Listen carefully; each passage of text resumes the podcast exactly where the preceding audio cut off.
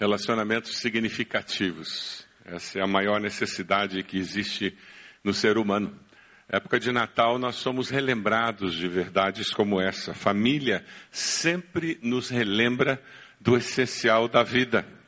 No Natal, nós somos relembrados dessas verdades. Quando nós escolhemos o tema O Eterno Veio até Nós para as nossas celebrações do Natal deste ano, era sobre isso que nós falávamos o relacionamento significativo que é celebrado na época de Natal. O Eterno veio até nós para ter um relacionamento significativo conosco. O texto que nós vamos estudar hoje fala justamente sobre isso. Jesus chama Natanael para relacionar-se com ele como seu discípulo. Abra lá em João, capítulo 1. Nós estamos estudando o primeiro capítulo do Evangelho de João durante todo o advento esse ano.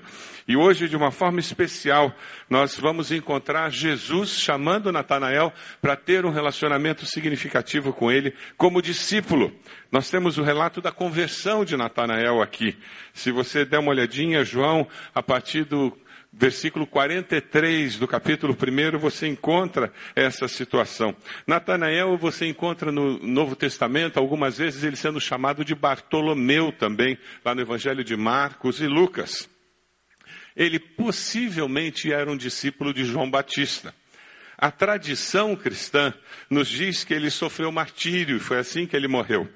Mas antes de ser morto, ele foi esfolado vivo. Você consegue imaginar alguém que tem a sua pele retirada antes de morrer? Ele foi esfolado vivo e crucificado de cabeça para baixo. Era uma prática comum naqueles dias. João, capítulo 1, a partir do versículo 43. Vamos ler juntos o texto? Vai ser projetado na tela. Assim garante que todos nós temos a mesma tradução na leitura. Vamos lá? No dia seguinte, Jesus decidiu partir para Galiléia. Quando encontrou Filipe, disse-lhe: Siga-me. Filipe, como André e Pedro, era da cidade de Betsaida. Filipe encontrou Natanael e lhe disse: achamos aquele sobre quem Moisés escreveu na lei e a respeito de quem os profetas também escreveram. Jesus de Nazaré, filho de José. Perguntou Natanael: Nazaré? Pode vir alguma coisa boa de lá? Disse Felipe. O Eterno chama os seus discípulos. No versículo 43, você encontra essa referência. Jesus decidiu partir para Galiléia. Quando encontra Filipe, o que, que ele diz para Filipe? No versículo 43, siga-me. Quem vive o siga-me, pode dizer depois, venha e veja.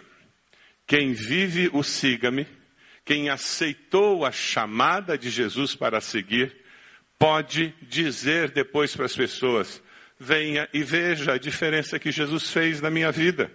Jesus encontra Filipe e o convoca. E ele aceita o chamado. Ele poderia ter dito: Não vou. Você já ouviu a voz de Jesus chamando você para ser seu discípulo? Você já aceitou a chamada de Jesus para ser seu discípulo? Nós temos falado muito em nossa igreja sobre a importância de nós sermos discípulos multiplicadores de Jesus, discípulos que fazem discípulos, discípulos verdadeiros, discípulos que de fato vivem como discípulos, discípulos que entenderam que tem um mestre. O apelo de Cristo é para que, como discípulos, nós frutifiquemos. Porque o frutificar na vida cristã está diretamente vinculado à obediência do quê? Do siga-me. Eu só vou frutificar na minha vida cristã se eu ouvi o siga-me e obedeci. Faz sentido isso? Ora, eu vou confessar Jesus como Senhor e Salvador se eu disse o quê? Sim ao siga-me. Eu vou fazer discipulado sementes, raízes. Eu vou fazer vida na vida com o meu discipulador se eu disse o quê? Sim ao siga-me. Eu vou ser batizado se eu disse o quê? Sim ao siga-me.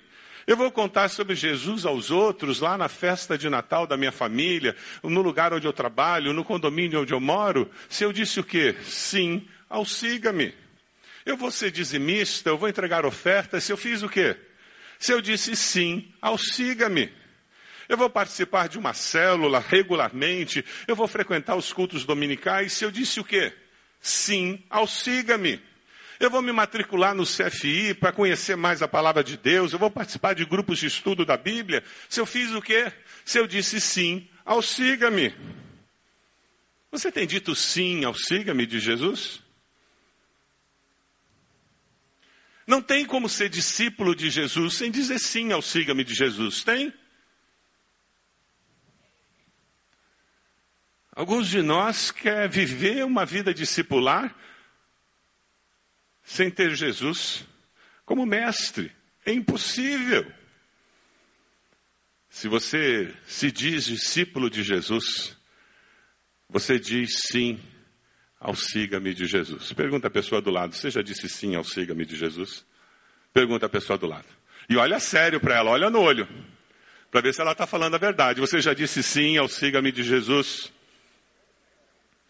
O primeiro passo para a conversão de alguém é ouvir falar do Salvador e dizer sim ao siga-me de Jesus.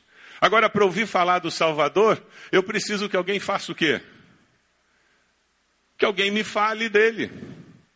Alguém aqui ouviu falar do Salvador porque um anjo veio e falou? Alguém aqui se converteu porque um anjo veio e falou? Agora, quem que aceitou Jesus como Salvador porque um amigo, um parente, um colega de trabalho, alguém veio e lhe falou do amor de Deus? Levanta a mão. Todos nós. Ou foi mãe, ou pai, ou amigo, parente, vizinho. Todos nós. Vamos ler juntos Romanos 10, 14. Vamos lá? Como, pois, invocarão aquele em quem não creram? E como crerão naquele de quem não ouviram falar? E como ouvirão se não houver Filipe encontrou Natanael e lhe disse o quê? Achamos alguém. De imediato. Quando ele encontrou Natanael, ele ouviu Jesus dizer: siga-me. Ele foi e disse: achamos. Nesse Natal você vai encontrar muita gente que ainda não achou Jesus. Você vai encontrar talvez algumas pessoas que vão questionar sua fé. Alguns parentes, talvez que anualmente eles questionam a sua fé. E você vai ter oportunidade de dizer para ele: achei. Ah, você precisa ver o Jesus que eu encontrei. E você vai ter oportunidade de fazer o que Felipe fez. Eu achei. Natanael não ouviu falar de religião. E essa pessoa não precisa ouvir falar de religião. Ela precisa ouvir falar de um Salvador. Alguém que mudou sua vida mudou seus valores, mudou as intenções do seu coração. É disso que as pessoas precisam ouvir. É isso que leva esperança ao mundo, isso que nós acabamos de ouvir cantado. A esperança muda a vida, muda a percepção de vida, muda a expectativa na vida. Os que já acharam devem compartilhar o Salvador. O que, que você está fazendo para que as pessoas ao seu redor também achem o seu Salvador. Quando você para para colocar gasolina, aquele frentista, ele tem uma oportunidade de achar o Salvador, porque você parou para colocar gasolina. Quando você para para pagar uma conta, aquela pessoa que está do outro lado do balcão, ela tem uma oportunidade para achar o Salvador, porque você parou para pagar aquela conta. Quando você faz um negócio, e você fecha aquele negócio. Aquela pessoa que está negociando com você, ela está tendo uma oportunidade para achar o Salvador, porque na história da vida dela, ela encontrou você. E ela fechou um negócio com você. Ah, meu querido, Deus tem um plano e nada acontece por acaso. Se Deus trouxe aquela pessoa e Ele fez com que a história da sua vida cruzasse com a história da vida daquela pessoa, tem um plano de Deus para que você possa dizer para aquela pessoa: Eu achei. Eu achei alguém que mudou a minha vida. Veja o versículo 45. Dê uma olhadinha. No versículo 45 é interessante porque Felipe ele fala: achamos aquele sobre quem Moisés escreveu na lei, a respeito de quem os profetas escreveram, Jesus de Nazaré, o Filho de Deus. Moisés, profetas escreveram, mais de 300 profecias foram cumpridas nos 33 anos de vida terrena de Jesus. Aquele bebê na manjedoura nasceu em Belém por acaso? Ou foi plano de Deus? Maria deu à luz justamente quando ela e o esposo foram até Belém para o recenseamento. Por que não foi um mês antes? Por que não foi um mês depois? Maria era virgem por acaso? Os magos vieram do Oriente por acaso? José fugiu justamente para o Egito, por que não para outro país? Por acaso? Porque eles conheciam as Escrituras, porque eles tinham um coração disposto a crer. Aqueles magos que vieram do Oriente, eles encontraram Jesus. Felipe, Nataniel, eles conheciam as Escrituras. E ele começa a dizer: lembra o que os profetas falavam, lembra o que Moisés falava, lembra o que está na Bíblia. Eu acho que é esse o homem. Porque o coração deles estava aberto para ver o sobrenatural, para ir além do normal. Eles viram o impossível de Deus tornar-se possível para eles. Quem sabe o milagre de Deus que está acontecendo na sua família está passando diante dos seus olhos e você cego não está vendo. Porque você não está esperando o mover de Deus na história da sua família. Alguém disse com muita propriedade que só conhecimento não é suficiente. Ter as respostas certas não, não é suficiente para a vida. Eu posso saber tudo sobre Deus e não conhecer a Deus. Esse é o grande religioso. Ele tem todas as respostas certas sobre Deus, mas não conhece a Deus, não vive o poder de Deus. Ele não falta culto. Mas na hora do sermão, a cabeça dele não está aqui. Na hora do sermão, a cabeça dele está fazendo lista de compra. Na hora do sermão, ele está no celular, navegando na internet, respondendo o WhatsApp. Aquela pessoa que na hora do sermão fica lendo a revista. Tudo para não ouvir a voz de Deus. Tudo para fugir do mover de Deus na sua vida. Mas tem um outro extremo. A nossa cultura brasileira favorece o aspecto da sinceridade. Conhece aquela pessoa sincera que vem para o culto e chora, do começo ao fim do culto? Só sinceridade não é suficiente, que você pode estar sinceramente enganado. Se você não conhece as Escrituras, eu posso estar sinceramente enganado. Eu tomo uma colher de veneno porque me disseram que ela vai curar minha doença. Vai curar mesmo, para sempre. Você vai morrer. Sinceridade na garantia de que eu vou estar certo.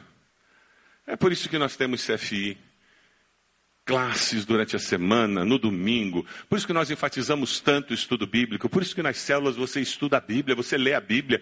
É por isso que nós incentivamos o Clube da Bíblia. Você se matricula no Clube da Bíblia. Nós tentamos incentivar você a ler a Bíblia toda durante o ano, porque nós cremos na importância da palavra de Deus para nos assegurar que nós vamos estar conhecendo a verdade, porque a verdade faz o quê? Nos liberta.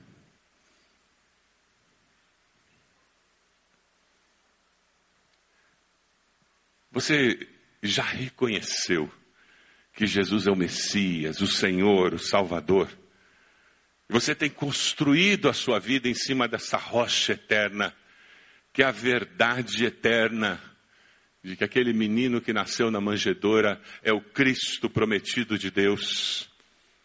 Você já se tornou discípulo dele e tem vivido como discípulo, obedecendo. Quando você faz isso, essa vida com Cristo começa a quebrar seus paradigmas. Porque o Eterno quebra nossos paradigmas humanos o tempo todo. Dê uma olhadinha no versículo 46. Perguntou Natanael: Nazaré? Pode vir alguma coisa boa de lá? E disse Filipe: Venha e veja. Jesus nasce em Belém. Ele não sabia que Jesus tinha nascido de Belém. Ele só sabia que Jesus morava em Nazaré. Ele assumiu que Jesus tinha nascido em Nazaré também. Ignorância. Não somos nós assim, seres humanos? Nós assumimos as coisas sem ter certeza de que de fato são. E a partir do que nós assumimos, nós construímos toda uma verdade, construímos todo um caso, em cima de pressupostos falsos, e acusamos, e chegamos a conclusões. Ele tinha certeza que Jesus não podia ser o Messias, porque a Bíblia dizia que o Messias não viria de Nazaré. Eu gosto muito da postura de Filipe. Eu queria que em todas as situações da minha vida eu fosse tão sábio como Filipe. Dá uma olhadinha no texto. Como é que Filipe responde a esse amigo? Ele dá uma babada nele, ele dá uma bronca nele. Ah, para de ser metido. Foi assim que ele tratou o amigo? Como é que ele fala com ele? Ele disse o que? Você está com dúvidas? Faz o seguinte: venha e veja. Ele tinha tanta convicção de que ele tinha encontrado o Messias. Ele tinha tanta convicção que Jesus era a verdade, o caminho, a vida. Ele tinha tanta convicção que ele tinha encontrado a resposta, que ele disse: Vem comigo. Fica frio. A hora que você chegar perto dele, tudo isso vai ser resolvido. Sabe aquele parente que dá 500 razões porque ele não gosta de crente e não vai à igreja? escuta um pouco, vira para ele e diz: Quando é que você vai participar de uma reunião só da minha célula? Só uma, não precisa em outra. Vem e veja. Fica frio. Eu não quero que você vire da minha igreja, não. Fica frio. Só uma vez. Expõe essa pessoa à realidade da vida cristã. Só exponha ao amor de Cristo na sua vida. Diga para ele: vem lá em casa. Passa uma tarde com a gente lá em casa. O amor de Deus é irresistível. Versículo 46, Felipe disse: Vem e veja. Se você dá uma olhadinha no versículo 39, Jesus usou a mesma estratégia. Respondeu Jesus: Venham e verão. Os discípulos de João Batista estavam perguntando, então foram por volta das quatro horas da tarde, viram onde ele estava hospedado e passaram com ele aquele dia. Acabou, viraram discípulo de Jesus. Conviver, discipulado é isso, é conviver com a pessoa, é absorver vida. A fé cristã, ela é muito mais apreendida do que aprendida. A fé cristã é muito mais apreendida do que aprendida. Nós apreendemos as verdades pelos nossos poros, convivendo com alguém que vive genuinamente aquela fé. Alguém que está experimentando esse poder transformador na sua existência, nos seus relacionamentos. É por isso que nós temos que conviver com as pessoas. É por isso que somos uma igreja relacional e valorizamos tantos relacionamentos. É por isso que nós não somos uma igreja de grandes eventos. Não vivemos fazendo congressos o tempo todo. Foi uma opção que nós fizemos.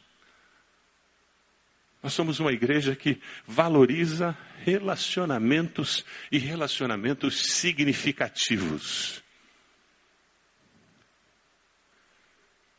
Nós queremos embasar esses relacionamentos em princípios bíblicos, para que sejamos fortalecidos na nossa fé. É interessante porque, na lógica de Natanael, ele diz: Nazaré, aquela cidadezinha lá, ele tinha obstáculos na mente dele muito fortes. Nazaré é um lugar pequeno, completamente irrelevante, e o Messias viria de Belém. As nossas estruturas mentais, muitas vezes, nos impedem de conhecer a Deus verdadeiramente. Você quer ver, por exemplo, você começa a falar de Jesus para alguém e na estrutura mental daquela pessoa, ela não consegue entender que você está falando de relacionamento.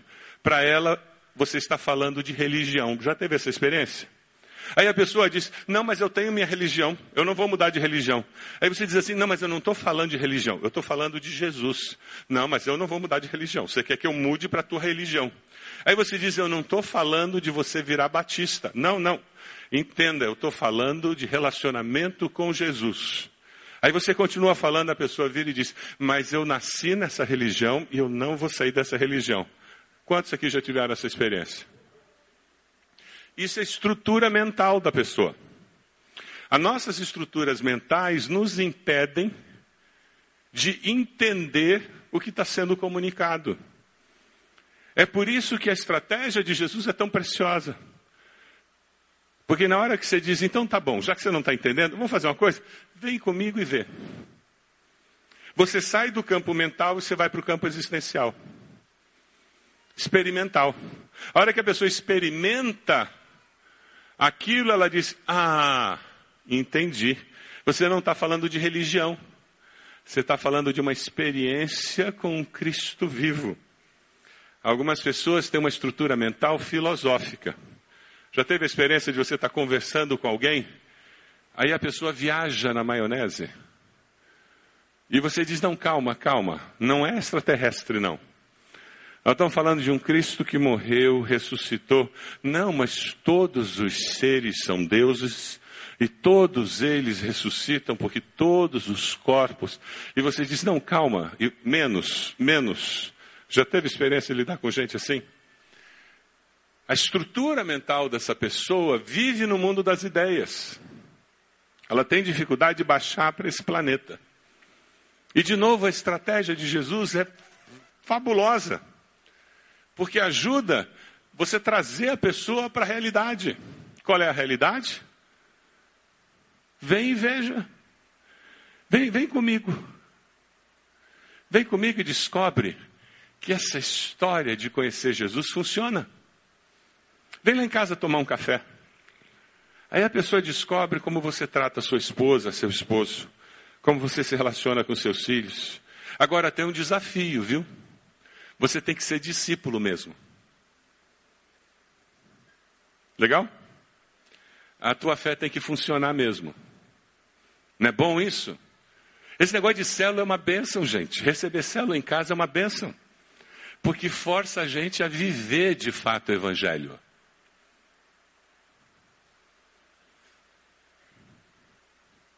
A viver a fé. A ser discípulo mesmo. Essa é a nossa alegria. Sabe, o outro grande preconceito, outro grande problema Nathaniel, além das estruturas mentais que ele tinha, vai no final do versículo 46. Dá uma olhadinha lá. Além dele ter uma estrutura mental com relação a Nazaré braba, ele era preconceituoso. Pode vir alguma coisa boa de lá? Ele é coxa, pode vir alguma coisa boa do alto da glória? Não, atleticano, pode vir alguma coisa boa da baixada? Quer dizer, é preconceito. O preconceito não adianta. Eu olhei e disse, Ih, não dá. É crente, crente é tudo ignorante. E conheço crente, tudo ignorante. Conhece gente assim? Preconceito. E os crentes são todos ignorantes mesmo? Conhece crente que tem mestrado, doutorado, pós-doutorado? Conhece? Conhece crente que é expoente na área do conhecimento? Eu conheço. Outro dia, num grupo de pastores do Brasil que eu faço parte, no, no VAP VAP aí, no Zap Zap, muito interessante. O pessoal estava comentando, filho de um dos pastores batistas da atualidade, ele é um dos líderes da pesquisa do Zika vírus no Brasil. Nós temos crentes envolvidos na liderança intelectual da nossa nação em praticamente todas as áreas, gente. Graças a Deus somos um povo muito abençoado. Alguns anos atrás, eu não sei a pesquisa hoje em dia, mas há uns 15 anos atrás eu vi uma pesquisa que no meio evangélico nós éramos seis, nós tínhamos seis vezes mais universitários do que a população brasileira. Por causa da ênfase no meio evangélico para estudar. A ênfase em ler a Bíblia, Bíblia é tão forte dentro das igrejas que estimula a nossa juventude a estudar. Eu não sei esse percentual hoje em dia, eu não tenho visto pesquisa sobre isso. Mas é interessante porque existem esses preconceitos. Igreja é lugar para lavagem cerebral e para arrancar dinheiro das pessoas. Já ouviu isso? Isso é preconceito. É mesmo. Quantos aqui já foram explorados na nossa igreja aqui? Alguém aqui já se sentiu explorado? Quantos já foram ajudados na igreja? Já foram abençoados? É isso mesmo. Pastor é explorador ou ditador? Já ouviu isso? Eu já ouvi. E são mesmos. Isso é preconceito. Quantos aqui já foram abençoados por uma palavra, uma oração de um dos pastores? Levanta a mão. É isso mesmo, é o normal. Os nossos preconceitos influenciam as nossas conclusões. Nós temos que ter cuidado com o preconceito. O versículo 46 termina com Filipe dizendo: Venha e veja. Venha e veja. Que nesse Natal você possa dizer para uma porção de gente: Vem e veja. Vamos tomar um café. Vamos almoçar para que você possa ver Jesus na minha vida. Vamos passar um dia juntos. Vamos fazer alguma coisa junto. Vem, vem lá na minha célula para você experimentar um pouco do que é uma reunião do povo de Deus. Vamos lá num culto na minha igreja para você experimentar um pouco do que é um culto com o povo de Deus. Vem e veja, sem compromisso. Você não tem que mudar de religião. Vem e veja. Quantos aqui tinham preconceito com crente, achavam que a última coisa que eu fazia na vida era virar crente, achava que crente era um bando de, de louco? Quantos aqui tinham essas ideias com crente? Olha em volta, gente. Isso aí, é normal. Gente, a igreja que a maioria das pessoas rejeita e o Jesus que a maioria das pessoas rejeitam, eu e você também rejeitaríamos. O entendimento do que é a igreja, o entendimento de quem é Jesus, que a maioria das pessoas tem, não é bíblico. É uma coisa doida que o diabo colocou na cabeça deles. Por isso que eles rejeitam. A hora que eles descobrirem o corpo de Cristo que nós descobrimos, a hora que eles descobrirem o Salvador que nós descobrimos, eles vão nadar de braçada. Eles vão mergulhar de, com a maior alegria. Como nós fizemos. Eles vão se entregar de corpo e alma, como nós fizemos. Porque é bom demais, não é? Amém? É porque eles não descobriram. Felipe não quis discutir. O que ele disse foi: vem e veja. Nós devemos encontrar as pessoas com venha e veja. Esse é o desafio que eu deixo com cada um de vocês nessa véspera de Natal. Você vai passar por loja, você vai encontrar um, uma multidão de gente nessas festas de Natal e Ano Novo. Nessas férias você vai ter um pouco mais de tempo na mão. Você vai estar caminhando na praia, você vai comprar água de coco, oh coisa boa. Você, você vai sentar na areia, você vai jogar conversa fora. E você vai encontrar as pessoas com essa expressão na mente. Coloca de novo aquele slide, por favor. O último slide. Você vai encontrar as pessoas com isso na mente. Quantos assumem um compromisso comigo de que vai encontrar as pessoas com isso na mente? Levanta a mão. E você vai dizer: vem e veja. E você vai investir tempo para contar para essas pessoas a diferença que Jesus fez na sua vida. Aí a pessoa quer falar do tempo, quer falar do jogo, futebol, deixa ela falar, não tem problema, você já deixou a semente lá dentro. Se a pessoa quer falar mais de Jesus, aí você manda ver mesmo. Leva ela a tomar uma decisão lá de Jesus. Mas você semeou a palavra. Você expôs a pessoa à realidade do Evangelho. Você usou a estratégia que Jesus usou. Os discípulos de João Batista chegaram perto dele e eles disseram: Vocês estão cheios de dúvida? Então vem, passa um tempo comigo. Aí vocês vão resolver o problema de vocês. Nathaniel estava cheio com, com todos os preconceitos dele, estava com a estrutura mental dele atrapalhando ele entender direito que Jesus era o Messias. O que, que ele ouviu? Vem e veja. E você vai passar essas férias dizendo para as pessoas: vem e veja, conviva comigo. Aí você vai estar lá de férias e você vai fazer um cultinho lá na sua casa, porque a gente não tira férias de Deus, né? Já descobriu isso. Descobriu que a gente não tira férias de Deus? Aí você vai fazer um cultinho e convida essa pessoa para o cultinho que vocês vão fazer lá na tua casa. Para ela vir e ver que esse negócio de Jesus funciona. É bom demais. Você pode fechar seus olhos?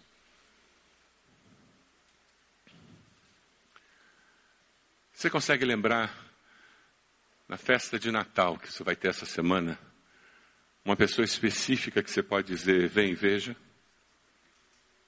Consegue lembrar? Coloque essa pessoa diante do Senhor e diga: Deus, me dê uma palavra encharcada do teu amor, para que essa pessoa perceba que é mais que religião, é mais que argumento,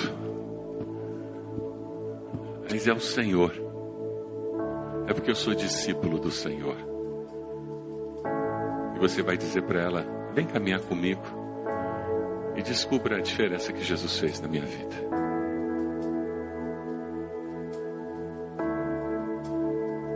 Eu quero convidar você a se colocar de joelhos, colocando assim essa pessoa diante de Deus agora, dizendo: Deus trabalha no coração dela. E eu te peço que nesse final de ano eu tenha oportunidade de ver essa pessoa se interessar pelo Senhor, ser tocada pelo Senhor e quem sabe reconhecer que Jesus nasceu lá em Belém, mas pode nascer no coração dela. Quem sabe você está sentado aí dizendo: Eu não sei como é que vai ser o Natal lá em casa. Mas Deus sabe. E eu sei que Ele tem um plano para aquele momento de Natal. Talvez a maior vitória para você seja conseguir ler um versículo da palavra. Para um outro é fazer um culto completo. Cada família vai ter uma experiência diferente. Consagre aquele momento de Natal na sua família e diga a Deus: se for ler um versículo, for a maior vitória que eu posso conseguir, eu consagro ao Senhor e vou ler aquele versículo debaixo da tua unção, na dependência do Senhor. Se o Senhor me der graça para eu ler um texto e ainda explicar um pouco, Deus, obrigado. Se o Senhor me der graça, eu puder fazer uma oração, Deus, muito obrigado. Se o Senhor nos der graça e nós conseguimos ter um tempo de culto no nosso Natal, Deus, louvado seja o Senhor por isso. Mas Deus, aqueles que estiverem ali que não te conhecem, que eles tenham uma experiência de vem e veja, Deus. Que eles sejam tocados dizendo: tem alguma coisa aqui diferente. Tem um mover do Espírito do Senhor nesse lugar. Deus está aqui. Deus está aqui. Deus está aqui. Ó Deus, Louvado seja o teu nome. Porque um dia o Senhor nos chamou e o Senhor disse: siga-me. E nós respondemos: Louvado seja o teu nome. Obrigado por se importar conosco, ter vindo dos céus à terra para ser o nosso Salvador. Ensine, Pai, cada um de nós a ser um discípulo verdadeiro do Senhor. E nós queremos caminhar cada dia, olhando as pessoas ao redor e mostrando este Salvador. Entendendo que estamos encontrando as pessoas porque o Senhor as colocou no nosso caminho com um propósito para que com palavras, com gestos, com atitudes, nós possamos mostrar que o Senhor as ama, possamos levá-las aos pés da cruz. Abençoe cada um que está de joelhos intercedendo por alguém nesse Natal, intercedendo pelas celebrações do Natal na sua família. Ó Deus, que seja um tempo muito especial. Nós oramos no nome de Jesus.